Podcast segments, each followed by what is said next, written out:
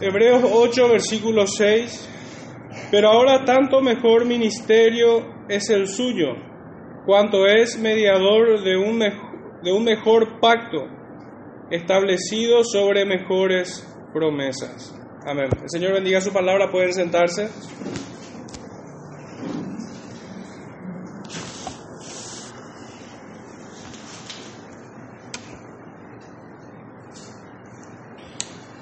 Bueno, el sermón de hoy es el comienzo de, una serie de, de, estudios que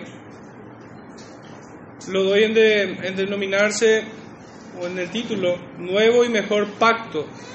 En este caso sería parte 1. Y quisiera hacer una pequeña introducción en torno a este, a este sermón. Y es que en toda la extensión de, de esta epístola, hemos estado estudiando acerca de la doctrina de Cristo. Presentado como profeta, sacerdote y rey, superior a toda la creación, así empieza esta carta, superior a los ángeles, Abraham, Moisés, Aarón y a toda la tribu de Leví, y así se desarrolla esta carta. En todas estas verdades se ha presentado por medio de comparaciones. Cristo es comparado con toda la creación, mejor dicho, es puesto sobre toda la creación. Así también es comparado con Abraham, Moisés, Aarón y toda la tribu de Leví. Y Cristo es presentado superior a todos ellos por medio de comparaciones, de un contraste entre unos y otros. En todas estas verdades se ha presentado entonces de esta manera.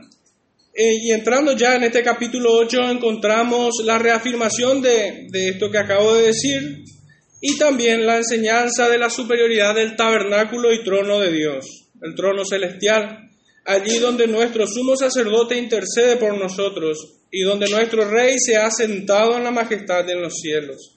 Trono y santuario reunidos en un solo lugar así como las investiduras de sacerdote y rey se encuentran solamente en Cristo.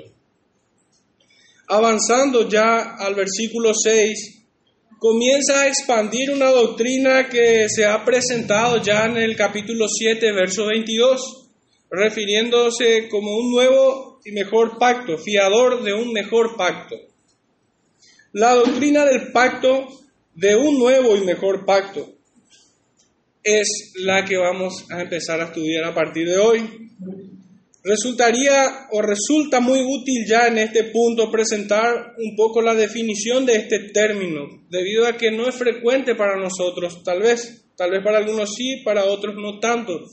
Diríamos que en una generalidad es un término poco frecuente. ¿Qué significa esta palabra? Pacto pudiéramos definir como un acuerdo, una alianza, un trato, o mejor le cabe un compromiso. Son sus sinónimos propiamente dicho, cuyos involucrados aceptan respetar aquello que se estipula. El pacto establece un compromiso y fija la fidelidad hacia los términos establecidos o hacia una declaración, por lo tanto, obliga al cumplimiento de ciertas pautas allí establecidas. Entonces, esto es un pacto. Y nuestro versículo 6 quisiera volver a leer, ya para entrar en, en tema. Pero ahora tanto mejor ministerio es el suyo cuanto es mediador de un mejor pacto establecido sobre mejores promesas. Por un lado, presenta a Cristo como mediador de este pacto, o fiador en este pacto. También nos habla del pacto en sí mismo, que contiene mejores promesas. Si nos fijamos un poco en el versículo, dice, mejor ministerio, mejor pacto, mejores promesas. Tres veces aparece esta palabra.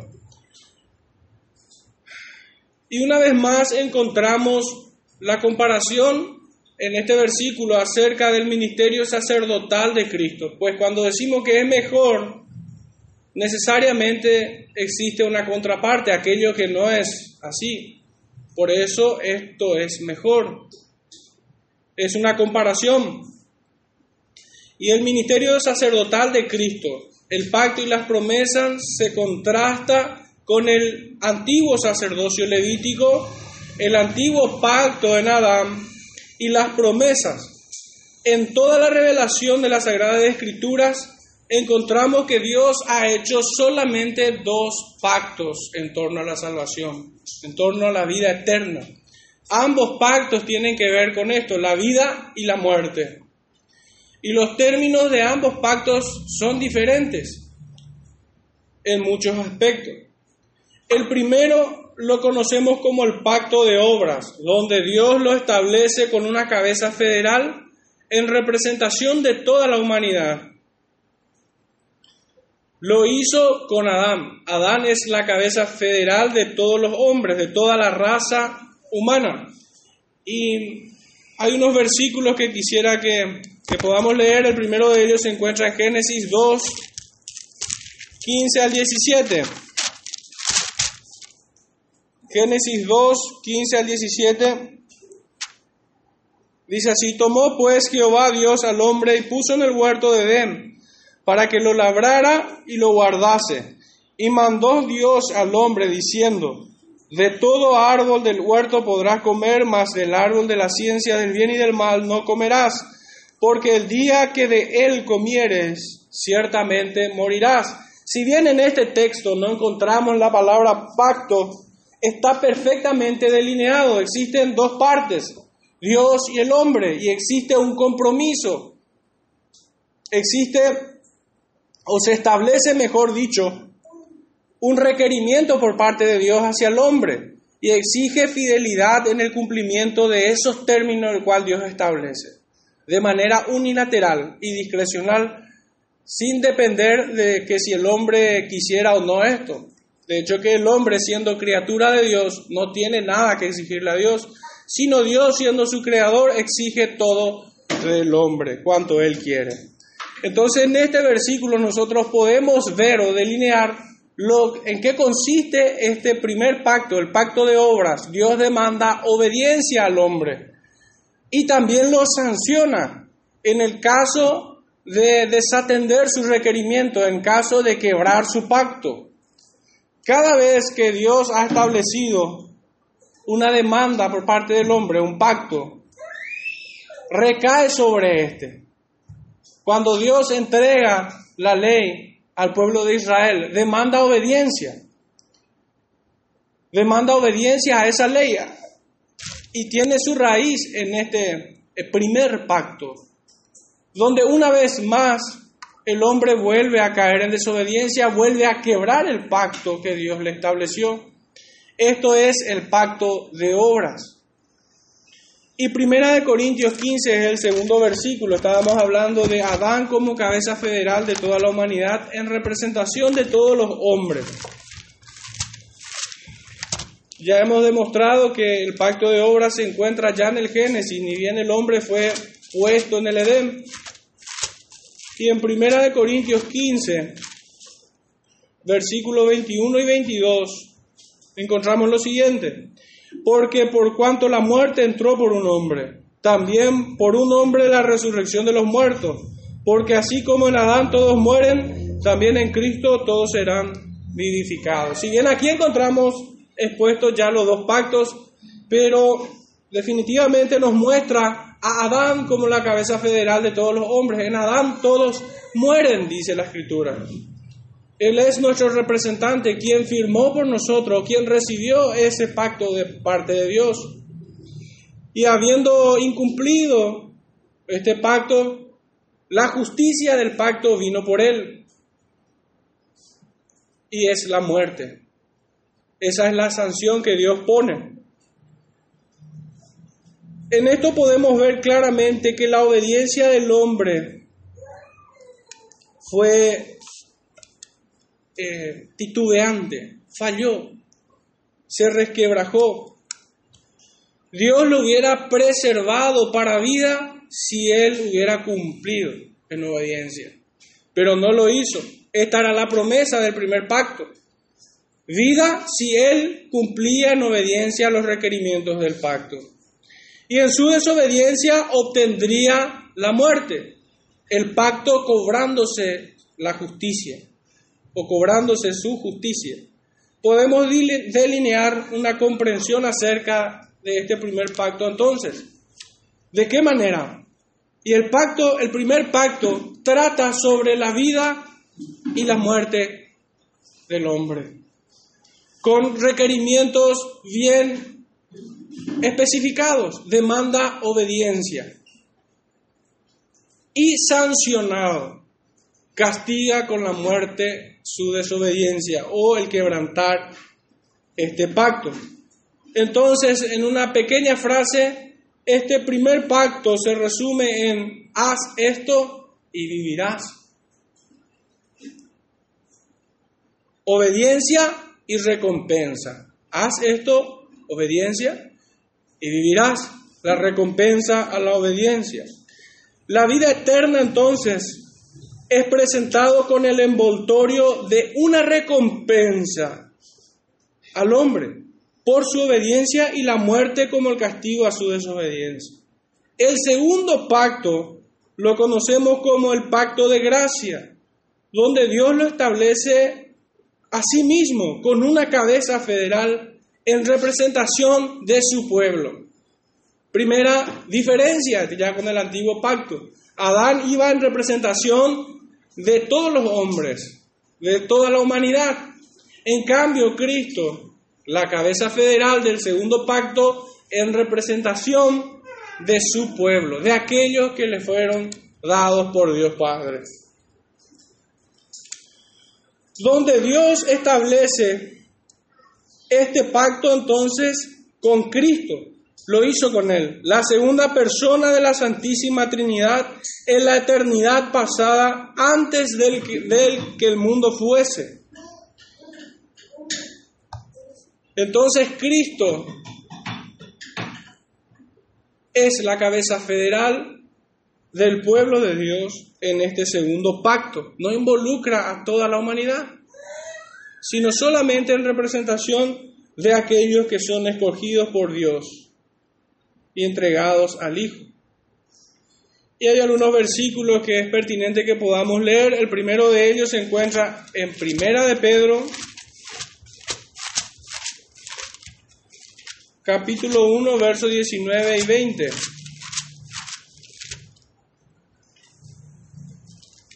Dice así, sino con la sangre preciosa de Cristo como de un cordero sin mancha y sin contaminación, ya destinado desde antes de la fundación del mundo, pero manifestado en los postreros tiempos por amor de vosotros. El segundo versículo eh, que quisiera que leamos se encuentra en el Salmo 110.4, pero aparece muchas veces ya en nuestro texto de Hebreos. Y es el que se encuentra en Salmo 110.4 y dice así, juró el Señor y no se arrepentirá, tú eres sacerdote para siempre, según el orden de Melquisedec. Y primera de Corintios 15, versículo 21 al 22 donde leemos, porque por cuanto la muerte entró por un hombre, también por un hombre la resurrección de los muertos. Este texto ya lo habíamos leído. Entonces aquí también es presentado el segundo pacto y su cabeza federal, el cual es Cristo, donde se ve claramente que en los méritos de Cristo, en su obediencia, sacrificio y servicio mediador delante de Dios en favor de su pueblo, nosotros somos aceptados en Él. En su justicia alcanzamos la vida eterna por Él y en Él. Y la muerte y condenación eterna en rechazarlo. También este segundo pacto tiene una sanción. Y el rechazar a Cristo es la condenación eterna, la muerte segunda. También está estipulado esto. Todo hombre que desprecia a Cristo, que rechaza a Cristo, se hace culpable y digno de la segunda muerte, la muerte eterna, en el lago de fuego. Allí irá esa persona. La comprensión a la que podemos llegar es que el segundo pacto, el pacto de gracia, es acerca de la resurrección del hombre para vida eterna, que podemos resumir en la siguiente frase, cree y serás salvo. La primera, el primer pacto se resumía en haz esto y vivirás, obediencia y recompensa. Este segundo demanda fe y vida eterna. La fe en aquel que fue obediente. Entonces estas son las diferencias que existen entre el primer pacto y el segundo. La vida eterna es presentada entonces con el, con el envoltorio de un don, de un regalo inmerecido para el hombre. Cristo se ofreció a sí mismo por su pueblo. Somos aceptos en Él y todos los que le rechazan permanecen en condenación. Haciendo un pequeño contraste entre uno y otro. Entonces Dios hizo dos pactos, el primero de obra, el segundo de gracia. En el primero lo hizo con una cabeza federal, el cual es Adán en representación de todos los hombres. El segundo lo hizo con Cristo en representación de su pueblo, de aquellos que fueron escogidos por Dios para su Hijo. El segundo demanda obediencia y como recompensa la vida eterna. En el segundo demanda fe y el don de la vida eterna. Y por último, la sanción para ambos es la condenación, es estar separados de Dios es ir al infierno mismo. Esta es la sanción de ambos pactos. En ambos demanda obediencia si queremos buscar puntos de contacto. En uno demanda la obediencia del hombre, el cual fracasó, y en el segundo demanda la obediencia de Cristo, el cual triunfó. Y por esto es mediador de un nuevo y mejor pacto. Por esto Él es mejor sacerdote. Por esto este pacto es mejor aún. Y por esto es una mejor promesa. El segundo pacto, el nuevo pacto, fue fundado sobre mejores promesas. Pues Cristo venció. En este versículo encontramos tres veces esta palabra, mejor, mejor ministerio, mejor pacto, mejores promesas. Los tres son mejores porque se encuentran reunidos en Cristo. El antiguo pacto con su antiguo sacerdocio y promesa de vida como recompensa a su obediencia es desplazado por el nuevo pacto en la sangre de Cristo, símbolo de la justicia de este segundo pacto. Pues sin derramamiento de sangre no hay remisión de pecados.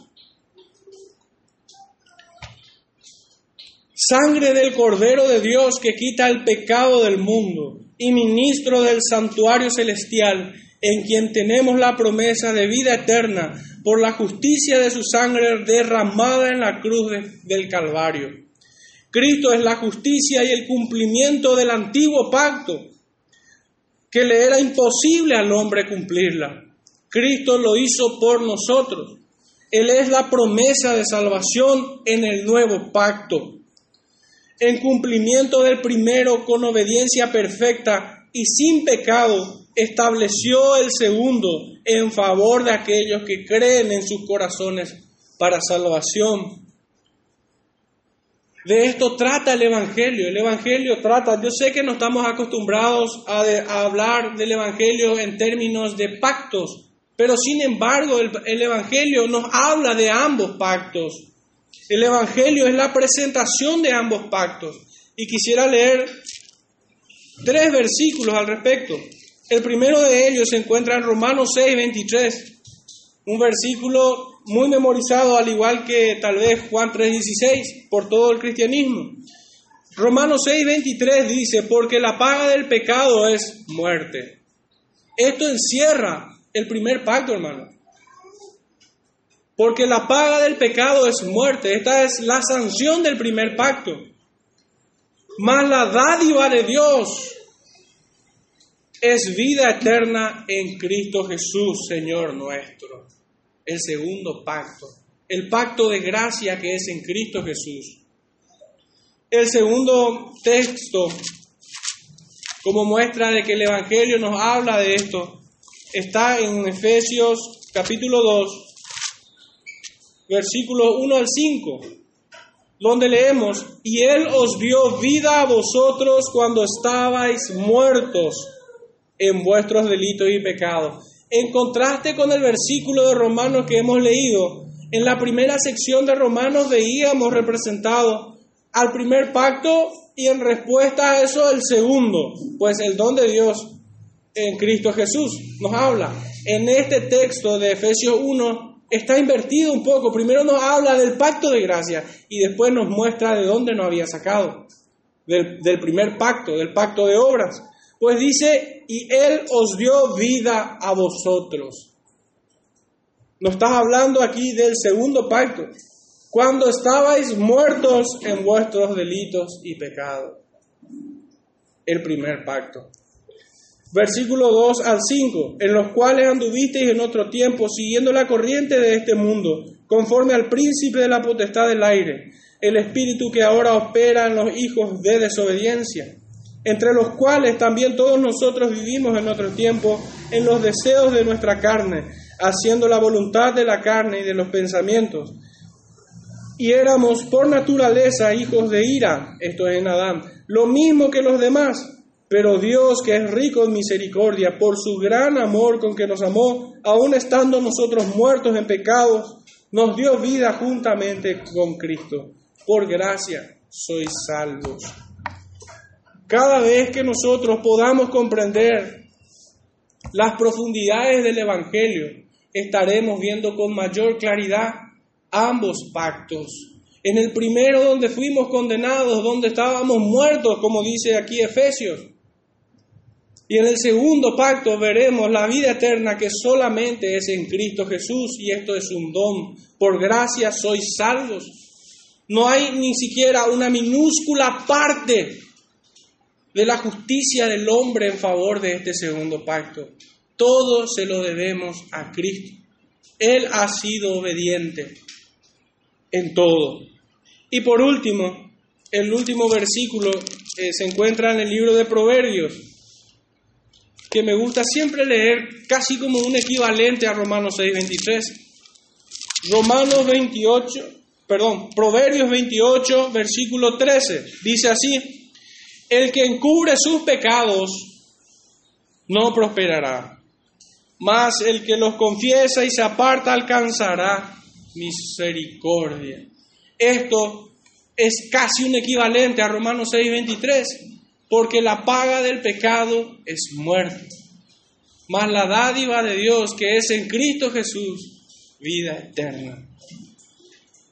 Después de la caída que nosotros podemos ver en Génesis 3.6, todos conocemos ese lúgubre momento en que el hombre se apartó de su obediencia a Dios, cayó en pecado y la justicia del primer pacto se lo cobró. Dios inmediatamente después, en el versículo 15 del mismo capítulo, capítulo 3, verso 15, les da la promesa del segundo pacto, el cual es Cristo. En el texto de Génesis 3.15 nosotros encontramos la simiente, la justicia del segundo pacto. Obviamente se pudiera decir, no, pero aquí tampoco vemos que dice pacto de gracia. Aquí nosotros no podemos, podemos incluso decir, no, no se encuentra esto. Pero debemos entender que el pacto de gracias se fue revelando hasta el día de Cristo, la consumación de todas las cosas. Es una revelación progresiva. Pero el mismo apóstol Pablo nos habla que la simiente es Cristo. A la luz del Nuevo Testamento nosotros podemos entender ¿Qué significado tiene este versículo para nosotros? Y ver que a Adán y a Eva le fue dado el pacto de gracias en Cristo Jesús, la simiente, la simiente prometida, en quienes todos somos salvos. En una segunda parte de este estudio, quisiera un poco hacer una exposición también, ya que estamos hablando del pacto de nuestra confesión de fe. No es muy extenso, y, se encuentra en el capítulo número 7 de nuestra confesión de fe bautista. Y, la pregunta es, ¿qué dice nuestra confesión acerca del pacto? Lo estructura en tres párrafos. El primero de ellos es acerca de la distancia entre Dios y las criaturas. Es tan grande que aun cuando las criaturas racionales le deben obediencia como su creador, éstas nunca podrían haber logrado la recompensa de la vida, a no ser por alguna condescendencia voluntaria por parte de Dios, que a Él le ha placido expresar en favor, en forma, mejor dicho, en forma de pacto. Y hay algunos versículos que cita la confesión sosteniendo este primer párrafo, este primer enunciado. Y es muy importante para nuestro tiempo. Lo fue en aquellos días en que, siglo XVII, en el que se escribió esta confesión. Pero creo que es muy importante también para nuestro tiempo. Tenemos la extraña tendencia de querer igualarnos a Dios. Incluso algunos más osados y más necios se posicionan por encima de Dios. Les puede parecer absurdo esto, pero sin embargo, por, allí escuchamos que hay hombres que se jactan de mover la mano de Dios. Hay algunos que incluso tienen la osadía de ordenar al Espíritu Santo. Hay gente que trata al Dios Todopoderoso, Creador de los cielos y la tierra, que tiene el corazón de todos los reyes como agua repartida en sus manos, como si fuera el barba como si fuera alguien a quien uno le puede tutear de una manera irreverente. Nadie va a decir que somos más que Dios, pero es lo que se ve reflejado no solo en el mundo, sino que tristemente en la iglesia. Entonces creo que este primer párrafo de la confesión de fe es muy oportuno para nuestros días, no solo para asegurar nuestro corazón con el debido temor que le debemos a Dios, él debe ser nuestro temor y nuestro miedo, sino también para hablar de la necedad de otros que de manera torpe se dirigen a Dios Padre y creen ser superiores al Espíritu Santo como para ordenarlo. Entonces el primer enunciado decía, la distancia entre Dios y las criaturas es tan grande que aun cuando las criaturas racionales le deben obediencia como su creador, estas nunca podrían haber logrado la recompensa de la vida a no ser por alguna condescendencia voluntaria por parte de Dios que a Él le ha placido expresar en forma de pacto.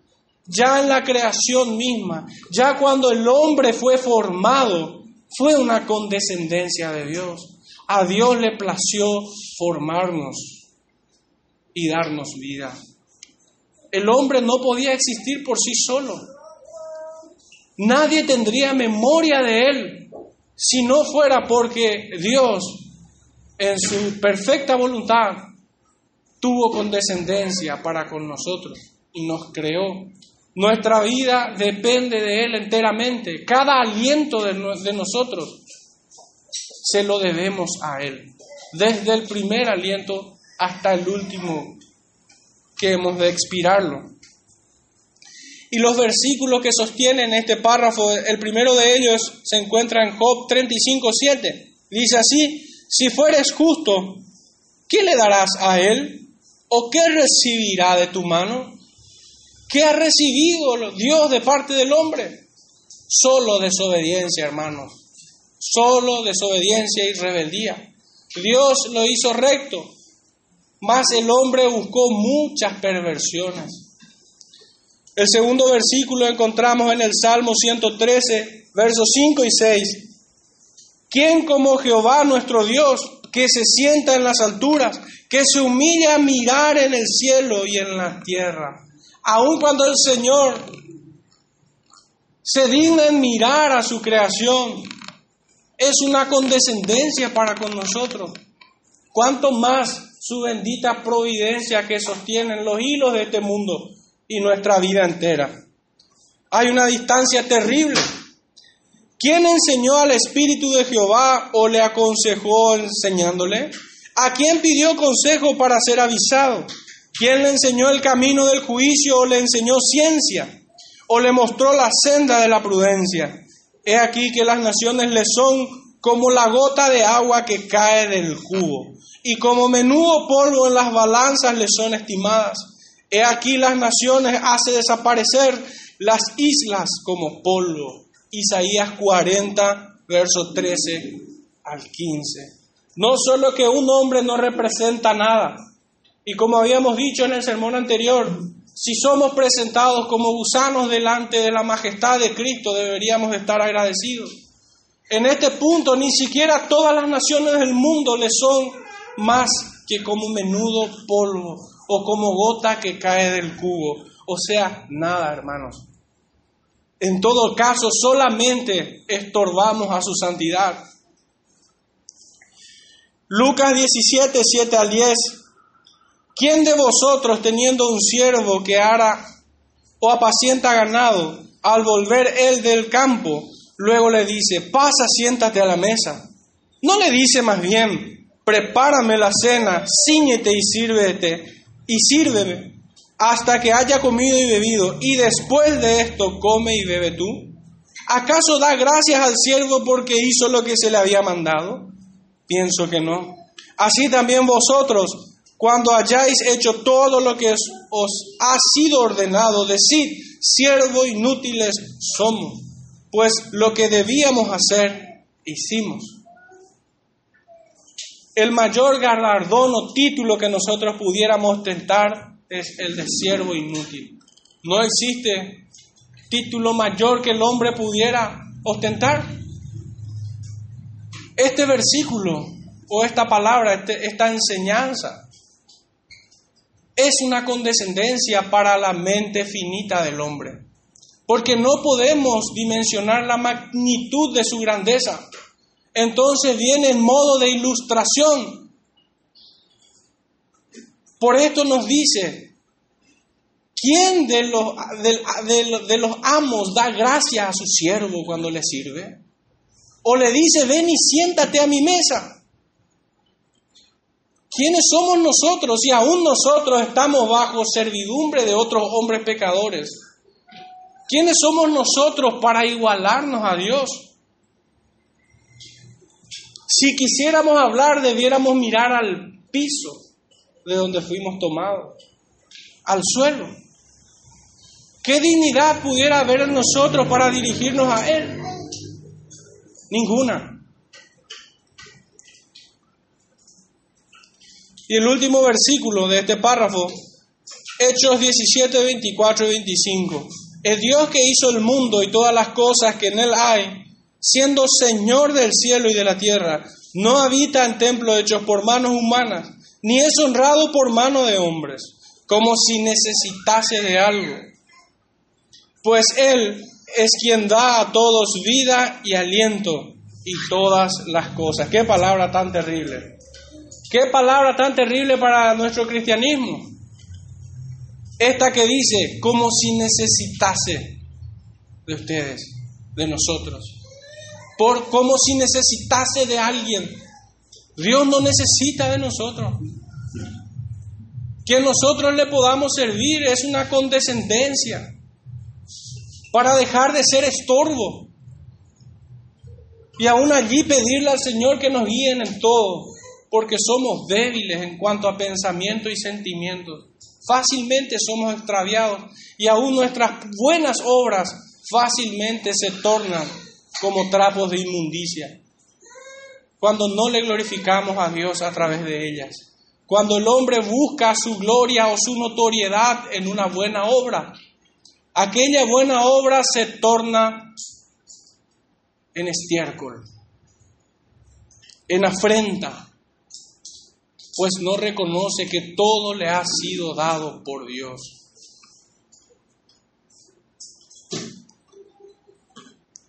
Cuando nosotros hemos, de dar gracias por un hermano, cuando nosotros hemos de dar gracias por, por alguien que el Señor, porque esto es lo que también demanda en su palabra.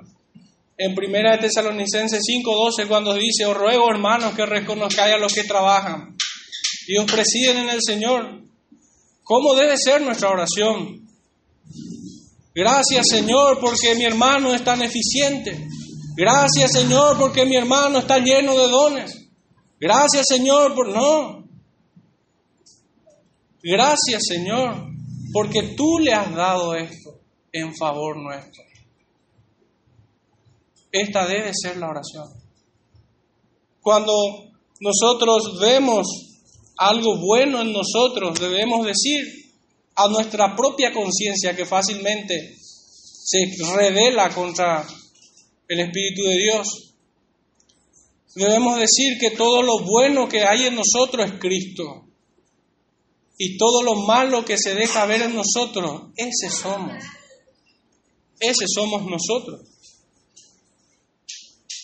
El segundo párrafo, este primer párrafo entonces pone un abismo entre el hombre y Dios.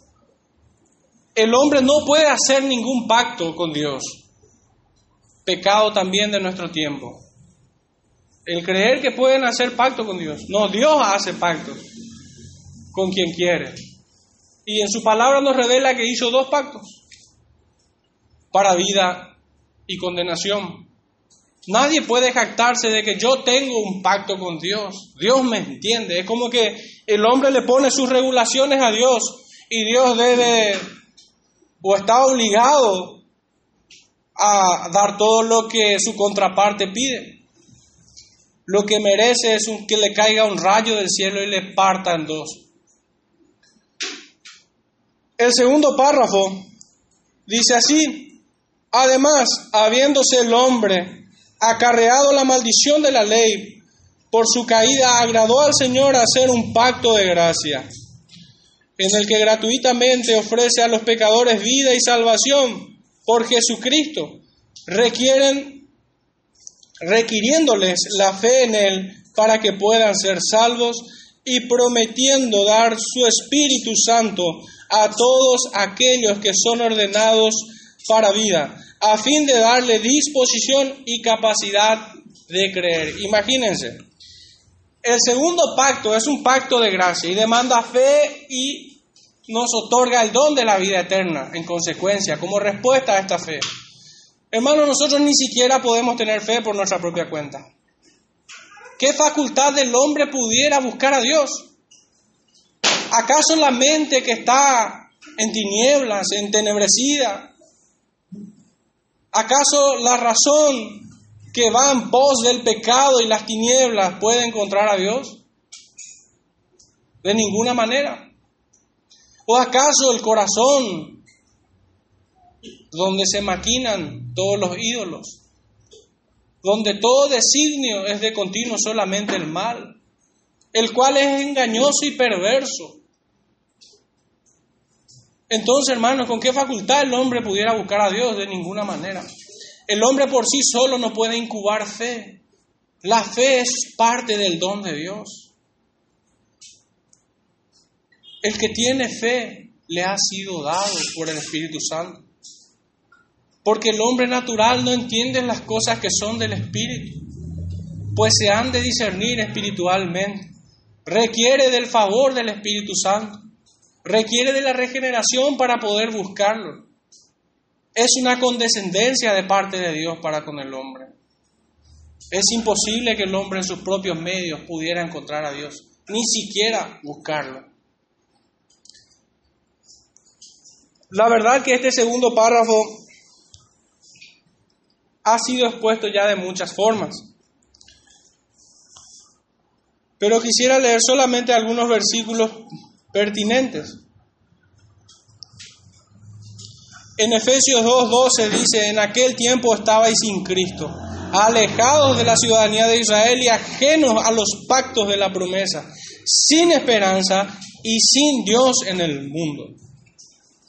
Romanos 4, 13 a 17 dice, porque no por la ley fue dada a Abraham o a su descendencia la promesa de que sería heredero del mundo, sino por la justicia de la fe. Porque si los que son de la ley son los herederos, vana resulta la fe y anulada la promesa. Pues la ley produce ira, pero donde no hay ley tampoco hay transgresión. Por tanto es por fe para que sea por gracia, a fin de que la promesa sea firme para toda su descendencia, no solamente para, para la que es por la ley, sino también para la que es de la fe de Abraham, el cual es Padre de todos nosotros. Como escrito está, te he puesto por Padre de mucha gente, delante de Dios, a quien creyó, el cual da vida a los muertos y llama las cosas que no son como si fuesen. Porque si la herencia, estoy citando ya otro texto en Gálatas, porque si la herencia es por la ley, ya no es por la promesa, pero Dios la concedió a Abraham mediante la promesa. Esto sería, hermanos, por medio de la justicia del segundo pacto, no del primero. Podemos decir con mucha seguridad que ningún hombre en la historia de la humanidad ha sido salvo separado de Cristo, separado de la promesa, separado de la sangre de Jesucristo, en el cual tenemos perdón de pecados. Gálatas 3:11 dice así, pero la justicia que es por la fe dice así, no digas en tu corazón quién subirá al cielo, esto es para traer abajo a Cristo, o quién descenderá al abismo, esto es para hacer subir a Cristo de entre los muertos. Mas, ¿qué dice?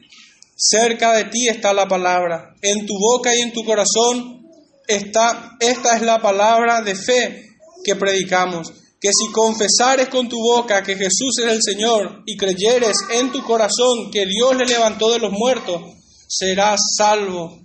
Romanos 10, 6 al 9. Este es el cumplimiento de la promesa dada por boca de Ezequiel, cuando nos prometía un corazón nuevo y su ley en ellos, y pondrá sobre nosotros su Santo Espíritu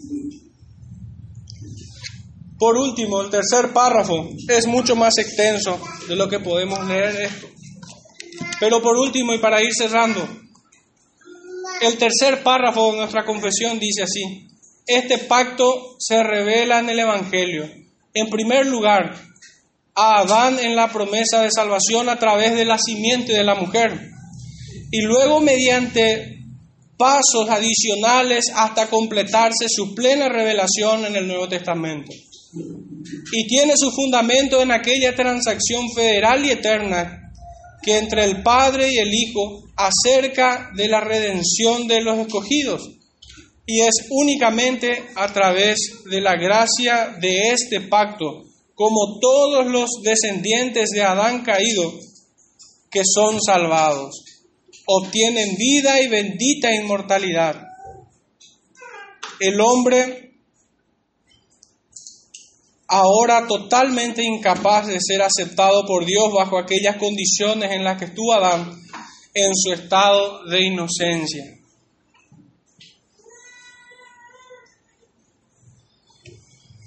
Hermanos, esto es la presentación de ambos pactos, el pacto de obras y el pacto de gracia. Creo que como aplicación a esta hermosa doctrina y muy amplia, y que debe ser extendida suficientemente. Es importante que hoy podamos ver ambos pactos en el Evangelio de Dios. No podemos separar nosotros uno del otro. La causa del segundo es el primero y la derogación del primero es el segundo. Esa causa del segundo. Es como si dijéramos que solo el sediento puede pedir agua sin tener conciencia de que somos condenados en ese primer pacto. No hay necesidad de salvación, no hay necesidad de un mediador, no hay necesidad de aferrarse a ninguna promesa. Cuando nosotros predicamos el Evangelio, cuando nosotros presentamos el Evangelio a otras personas, debemos presentar el primer pacto y hablarles del segundo después. Nadie pide agua si no es consciente de que tiene sed. Hay muchos que caminan como locos, como enajenados mentales, sedientos de agua, deshidratada el alma, pero sin darse cuenta que hay una fuente de agua viva delante de ellos. Nosotros debemos despertar las conciencias de esas personas, hacerle ver que están secos y que necesitan de esta agua. Nosotros debemos hacerles ver a ellos que están condenados bajo el primer pacto y que requieren de una mejor promesa, de un mejor pacto y de un mejor mediador para escapar de la sanción del primer pacto. No podemos ofrecer a Cristo sin hablarle de su pecado. No podemos hablarle de vida eterna sin haberles presentado su condenación. ¿Qué imputado necesita abogado cuando ni siquiera sabe que está delante de un juicio? Todo el que es imputado debe estar consciente de que necesita un abogado y para ello necesita saber que está delante de un juez. No podemos regalar a Cristo a personas que ni siquiera creen que lo necesitan. No podemos hacer eso. Como aplicación al momento de presentar el Evangelio, presentemos conscientemente ambos pactos. Oremos, hermanos. Padre Santo, te damos gracias, Señor, por tu bendita palabra. Gracias, Señor, por Cristo, porque a través de Él, Señor, fuimos rescatados de aquella sanción que pesaba sobre nosotros. Gracias, Padre, porque no nos has abandonado en nuestra miseria espiritual. Y te rogamos, Señor, que nos hagas diestros en presentar tu Evangelio delante del mundo. Ayúdanos, Señor, poniendo en nosotros coraje, Señor, sabiduría y prudencia para poder hablar de tu verdad, Señor esta verdad que muestra al hombre condenado y al mismo tiempo necesitado de un Salvador. En el nombre de nuestro Salvador Jesucristo te decimos esto. Amén.